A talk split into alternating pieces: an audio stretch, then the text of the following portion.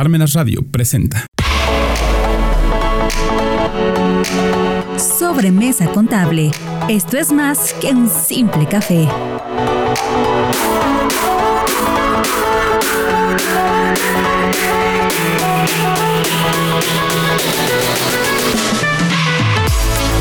Muy buenos días a todos. Nos encontramos como cada semana aquí en nuestro programa Sobremesa Contable. Recuerden que esto es más que un simple café. Bueno, pues en esta ocasión vamos a platicar acerca de algunas situaciones que se generan o se causan derivadas ya en la aplicación de algunas características del control interno. ¿sí? Hemos decidido hablar al respecto porque pues quizás eh, mucha gente no lo logra percibir todavía las consecuencias que tiene el no implementar correctamente un control interno que les permita tener realmente conocimiento de su empresa. ¿sí? Muchas veces también no este pues el no quererlo implementar es porque pues obtienen algunos otros beneficios ¿sí? que no quieren que sean eh, manifestados o que tengan o sean reflejados en la información financiera y por eso pues realmente no lo no permiten que esto sea considerado en la información financiera ¿sí? Eh, pues realmente en el entendido de que toda la información que se genera por las operaciones de la empresa deberán ser registradas y consideradas en los estados financieros mismos que le permiten al propietario del negocio o de la empresa tomar decisiones correctas ¿sí? sobre del rumbo o sobre de lo que deben hacer para poder corregir situaciones que se van presentando. Realmente eh, en cuestión de, de consecuencias por la no implementación del control interno, tendríamos que a lo mejor enumerar bastantes, ¿no? Pero vamos a ir eh, analizando algunas que de acuerdo con la experiencia, de acuerdo con pláticas sostenidas con amigos, con clientes, con empresarios, ¿sí? Eh, se van dando y que no vislumbran al, al momento de que se generan, sino que ya los conocen, ya ven el verdadero reflejo, la consecuencia, hasta que les presentan un estado financiero y de ese estado financiero pues encuentran errores que cometen, llamémosle de manera involuntaria, ¿sí? Quiero considerar esa parte que no, no es premeditado, llamémosle de manera involuntaria. Aunque bueno, pues cada quien puede ver o puede darse cuenta de lo que sucede dentro de su, de su empresa, ¿no? Lo primero que, que podemos comentar es ¿qué idea tienen del contador público? ¿Sí? O del contador dentro de la empresa. Eso es una situación que se da porque muchas veces, pues, no le dan la importancia que tiene al departamento o al área de contabilidad. Es más preocupante saber del área de ventas, del área de compras, ¿sí? del área de recursos humanos, del área de finanzas, ¿sí? Pero realmente en, en el aspecto del área contable, pues la percepción del empresario es totalmente, eh, pues muy desinteresada, ¿no? ¿Por qué? Obviamente, ya claro y preciso, no todos, no todos los empresarios, porque hay empresarios que sí eh, se preocupan por esa área, por ese ambiente, por esa, este, por esos resultados que genera ese departamento. Hay otros que solamente pues prefieren tener un, área contable externa, un departamento contable externo, donde solamente les cumplan las obligaciones fiscales. Y es ahí donde viene el principal problema. ¿Por qué? Porque el contador solamente, del contador solamente tienen la idea de que sirve para calcular impuestos. Y realmente no es así la actividad del contador es mucho más importante que el hecho de calcular impuestos. No porque eh, esto no importe, no, al contrario, es, también es muy importante el hecho de, que se le determinen correctamente y se le cumplan oportunamente las obligaciones fiscales a el contribuyente. Pero ¿qué sucede? Si es un área externa, no conoce de la operación al 100%. Conoce la operación por los documentos que le transfieren o porque le, le proporcionan o le entregan, que muchas veces no lleva toda la historia de lo que hicieron o de las operaciones que se dieron. Y es ahí donde queda pendiente o queda eh, algunos eh, puntos este, en el aire que no son considerados al momento del registro, ¿no? al momento de, la, de que se va a generar la información, pues es obvio que probablemente al no tener toda la historia de la operación, pues se registra conforme a la percepción, conforme a la idea que tiene el contador que le presenta la información y que de alguna manera la procesa para poder obtener sus estados financieros. Mismos estados financieros que respaldan el cumplimiento de las obligaciones fiscales, ¿verdad? ¿Qué sucede? Que muchas veces hay operaciones que se hacen, por ejemplo, en el caso del efectivo, ¿sí? Que se hacen en efectivo y que probablemente, digo probablemente, no sucede en todos los casos, ni va a suceder en todas las empresas, solamente en algunas, y esto es aplicable solo los comentarios, algunas empresas, no a todas, porque reiteramos, eh, esto es de acuerdo a la importancia que cada empresa le, le dé a su área o su departamento contable. en este caso, muchas veces, pues, reiteramos, eh, la empresa solamente proporciona al, al contador externo la información para poder cumplir con sus obligaciones fiscales, pero no la información correcta para poder emitir un estado financiero y que le permita tomar correctas decisiones. Como que, bueno, errores comunes, errores que se pueden palpar al momento de ir analizando la información y en la actualidad es tan simple y tan sencillo como elaborar un CFDI. El primer problema empieza cuando se elabora un CFDI.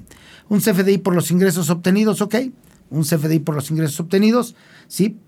El principal problema es que en la empresa lo generan y creen que no, hay, no, no tienen ninguna consecuencia si generan un CFDI por transferencia, por efectivo, por depósito, con cheque o simple y sencillamente con el pago de tarjeta, ya sea de crédito o de débito, pues eso es lo que menos le interesa a la persona que hace el, el CFDI, lo hace y pues, con tal de que se lo lleve el cliente, lo revisas también sus datos, sí, pero nunca le dice al cliente que si de verdad verificó la forma de pago. ¿Sí? La forma de pago que puede ser, reitero, que pase a través de, una institución financiera, ¿sí? Y en este caso lo puso como efectivo. El cliente se lo lleva, pues a lo mejor no lo va a hacer deducible, no le interesa si fue en efectivo, con transferencia, con cheque, como haya sido, no le interesó. Al, contrario, lo que le interesaba era su comprobante para tener la garantía del producto o de la mercancía que adquirió. El registro contable se hace al momento de que se contabiliza ese CFDI, automáticamente, al ser por transferencia, lo pasa contra bancos. ¿sí? Y al momento de que se hace la conciliación bancaria, se detecta que efectivamente ese ingreso no fue por transferencia, sino que tiene un importe similar, ¿sí? Que fue pagado en efectivo, ¿sí?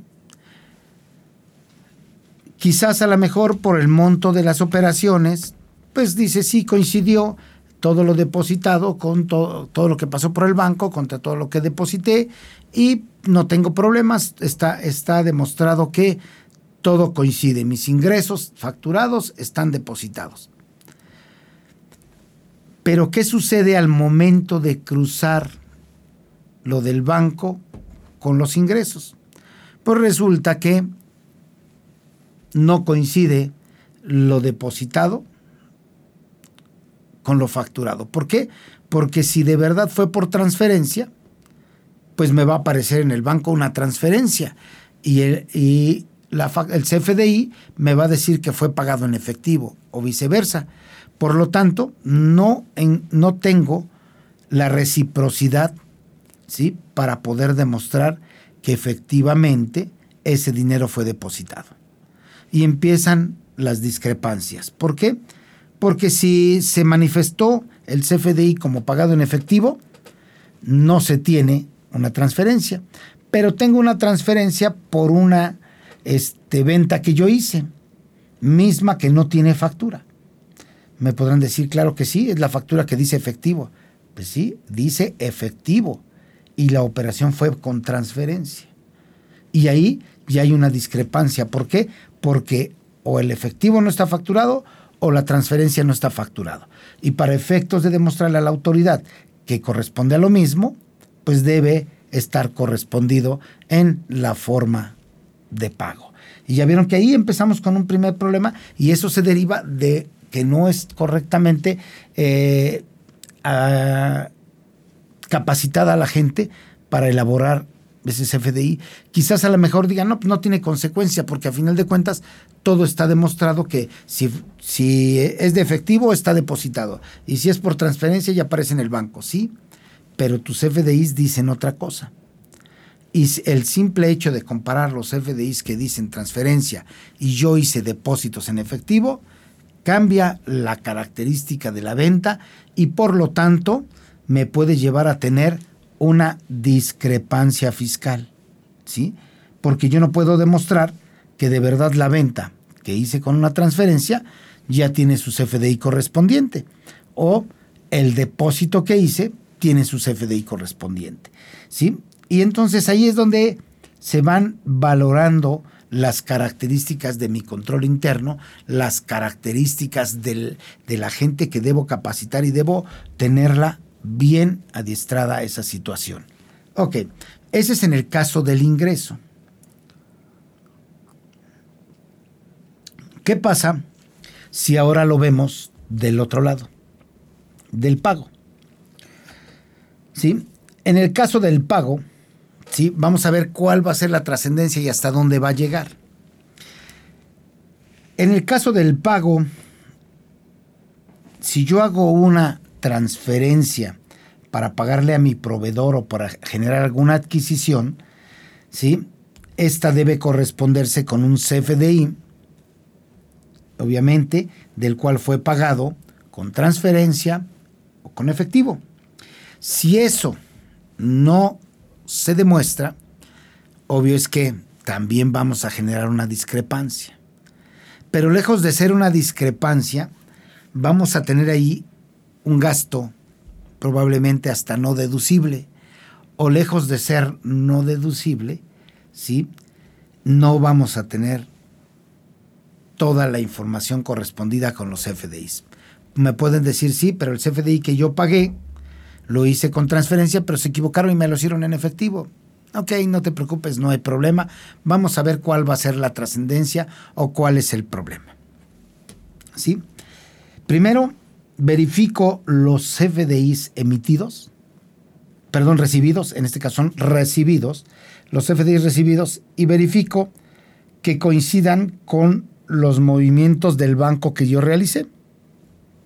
Esos movimientos del banco que yo realicé deben coincidir en que si son transferencias, si es cheque, si es pago con tarjeta de crédito, de débito, ¿sí? O simple y sencillamente fue pagado en efectivo. Ok, si fue pagado en efectivo y fue por menos de dos mil pesos, no tengo problema porque a final de cuentas lo puedo hacer deducible, ¿sí?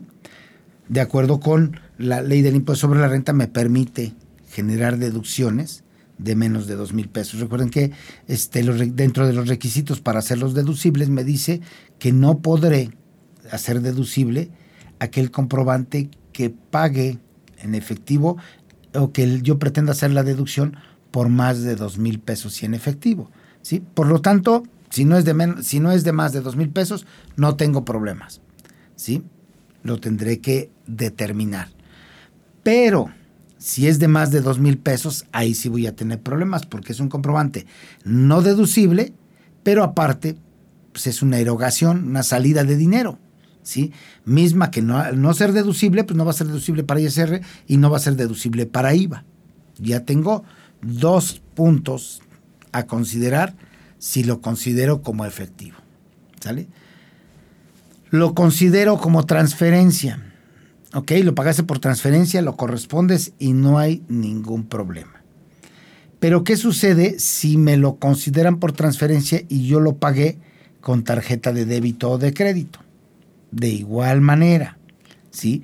Si no dice el, el CFDI que fue pagado con tarjeta de débito, de crédito, transferencia, y es diferente a la forma en que yo lo pagué, no lo voy a poder hacer deducible. ¿Sí? Quizás dentro de la plataforma, ¿sí? Para 2023, cuando está la información precargada en base a mi registro federal de contribuyentes, que aparece ya en la página del SAT, dependiendo del régimen en el cual tribute, puede ser una persona física, una persona moral, actividades empresariales, ¿sí? honorarios, arrendamiento, todos ellos ya tienen precargada la información. Y en la precarga está todo lo que pasa por las instituciones bancarias, que es decir, cheque, transferencia, tarjeta de débito, tarjeta de crédito. Pero lo que es en efectivo no está habilitado ahí. Uno lo tiene que adicionar. ¿Sale? Si yo no tengo mi CFDI con la transferencia que yo hice y dice que es efectivo y es de 10 mil pesos, pues tengo un comprobante de 10 mil pesos que se emitió en mi favor y tengo una transferencia que emití y que no tiene CFDI emitido. ¿sí? Por lo tanto, no voy a poderlo hacer deducible primero por el monto y segunda por la forma de pago.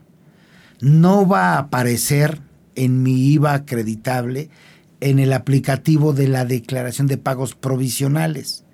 ¿sí? Esto sucede más este, constante o más común en los reciclos. No te aparece. Y al no aparecer, es obvio que no tienes el IVA acreditable de ese pago por transferencia.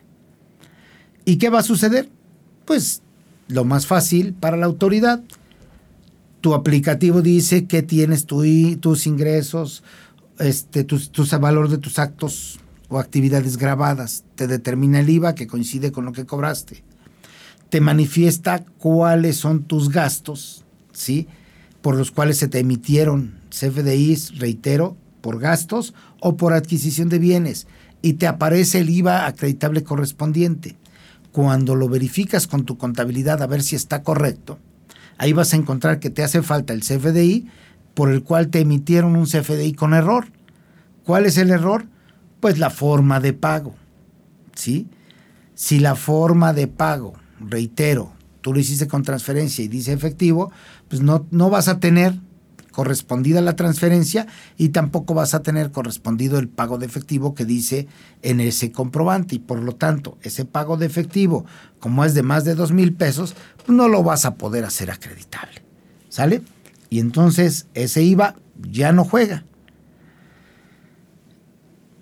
Y en el aplicativo ya te determina cuánto es lo que vas a pagar, cuál será tu impuesto a cargo, ¿sí?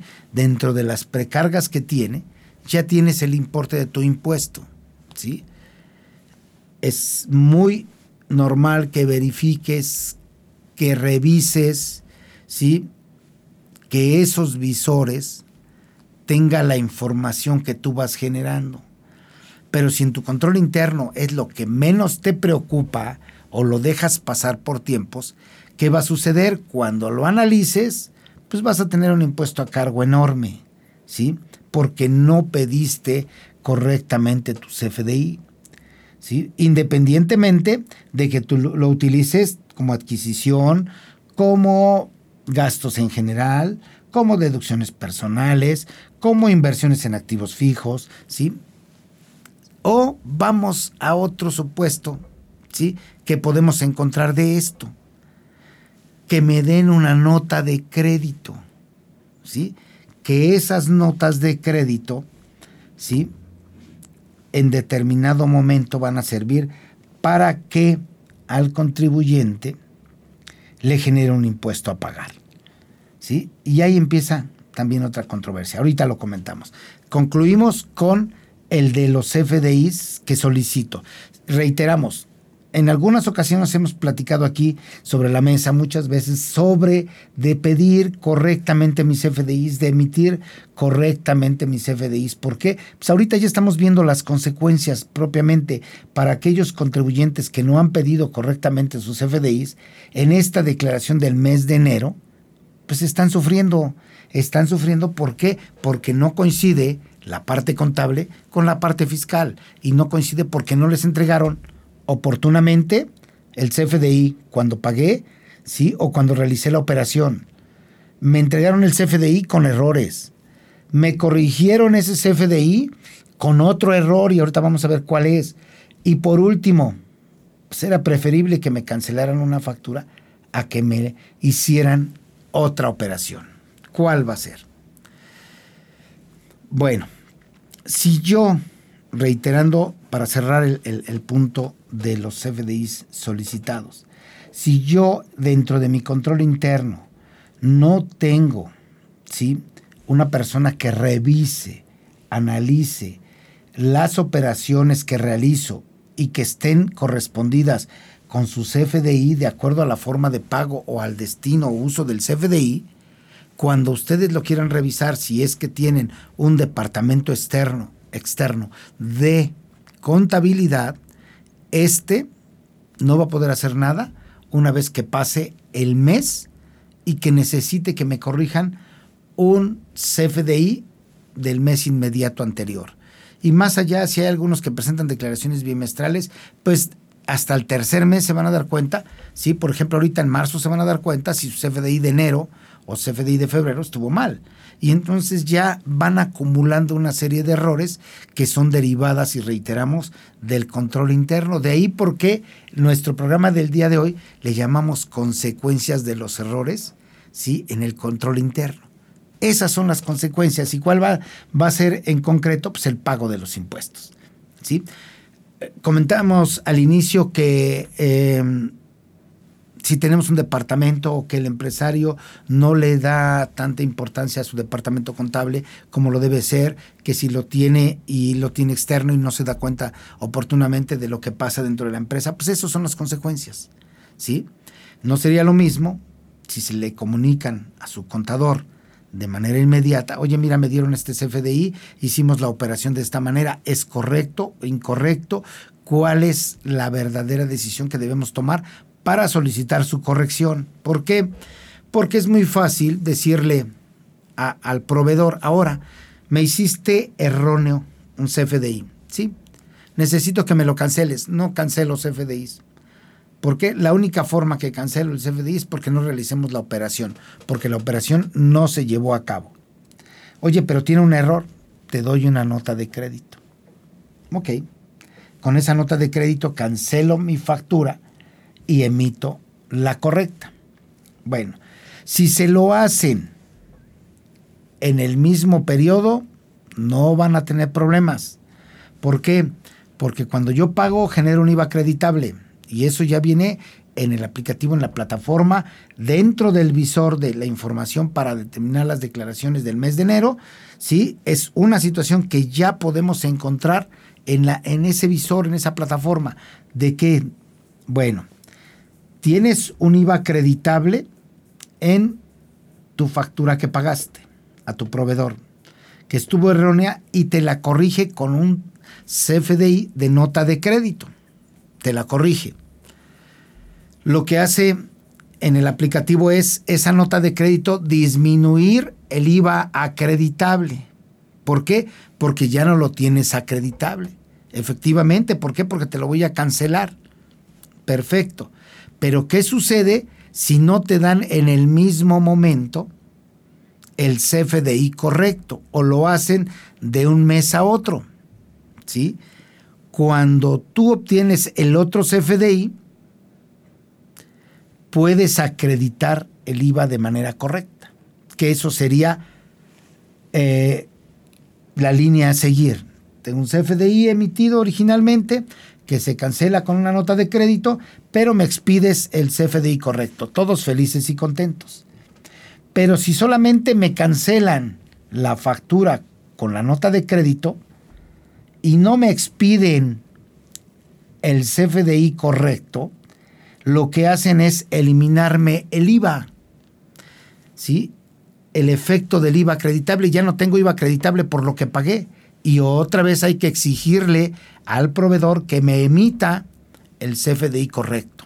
¿Sí? ¿Para qué? Para que tenga mi IVA acreditable ya correctamente.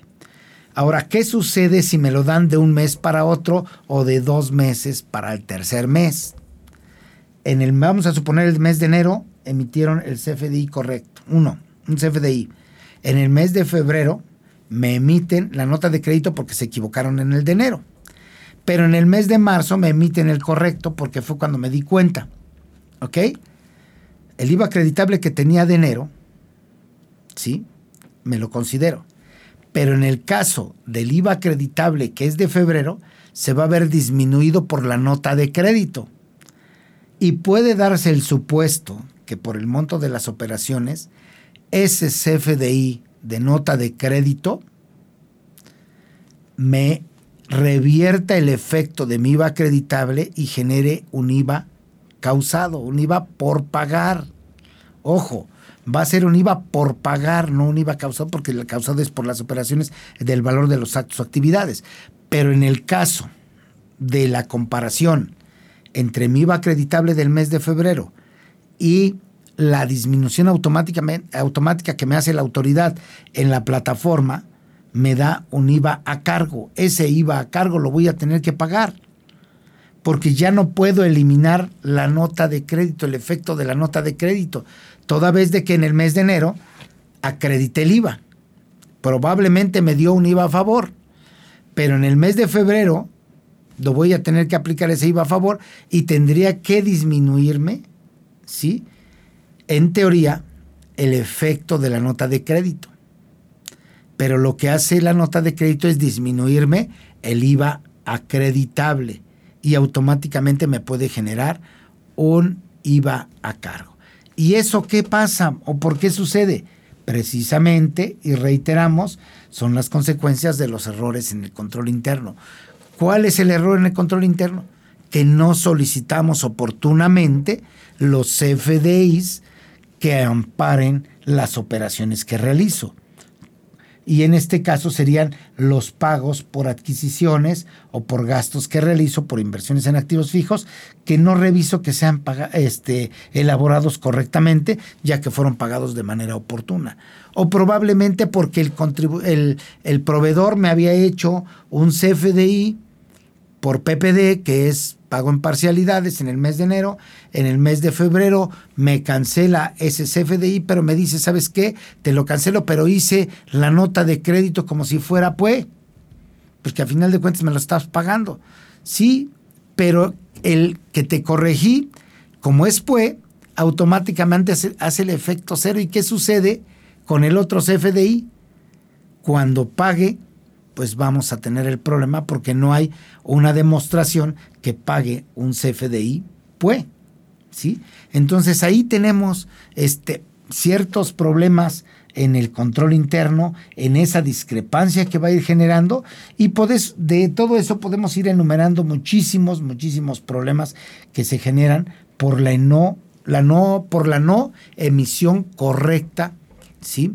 de los CFDIs tanto los que emito como los que recibo, y por lo tanto, pues afectan a la parte económica de la entidad. ¿sí? Eh, lamentablemente, como todos muchas veces también lo hemos dicho, lo hemos comentado, todos los errores cuestan, pues sí, este error nos va a costar nuestro IVA, ¿sí? Y el IVA, pues va a ser un desembolso que va a generar la empresa. Un desembolso que probablemente no tenía previsto un desembolso que va más allá del presupuesto que tenían para los pagos de impuestos en el mes. ¿sí? Ahora, si yo tuviera, digo, tuviera porque no existe el hubiera, ¿sí? tuviera o desarrollo correctamente mi control interno, ¿qué va a suceder? cuando llegue el momento del registro, ya sea por mi departamento de contabilidad o por el contador externo, ¿sí? Toda la información va a estar correcta. ¿Por qué? Porque ya tuvo los filtros necesarios, tuvo el análisis correcto y además ya todo va correspondido con respecto a las operaciones que va haciendo o que va generando el ente económico.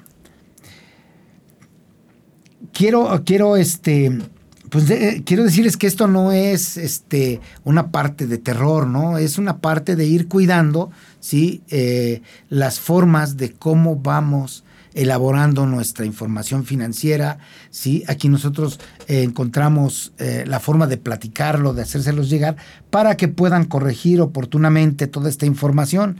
Recuerden que ya vienen las declaraciones anuales y que también por ahí tenemos un tiempo para poder eh, corregir todos estos errores que pudiésemos tener y que sí puedan ser este, del ejercicio inmediato anterior y que puedan ser tomados en consideración o en cuenta, ¿no?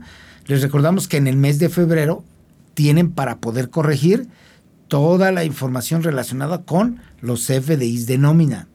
En el mes de marzo, que se presenta la declaración del ejercicio, la ley del impuesto sobre la renta prevé que de puedes obtener a más tardar en la fecha de la presentación de la declaración tus comprobantes correspondientes a las deducciones del ejercicio inmediato anterior, es decir, del ejercicio 2022. O sea, todavía tienen para poder corregir esto para las personas morales y para las físicas en el mes de abril. O sea, todavía tienen bastante tiempo para poder corregir para que ustedes puedan ¿sí? elaborar correctamente su declaración y recuerden que en este ejercicio pues realmente va a haber mucha fiscalización y para evitar ese tipo de circunstancias o ese tipo de sorpresas que tengan las empresas, pues pueden corregir todavía esas situaciones.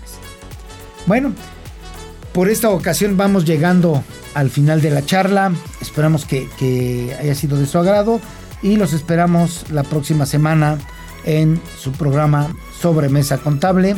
Recuerden que esto es más que un simple café. Hasta luego, muy buen día.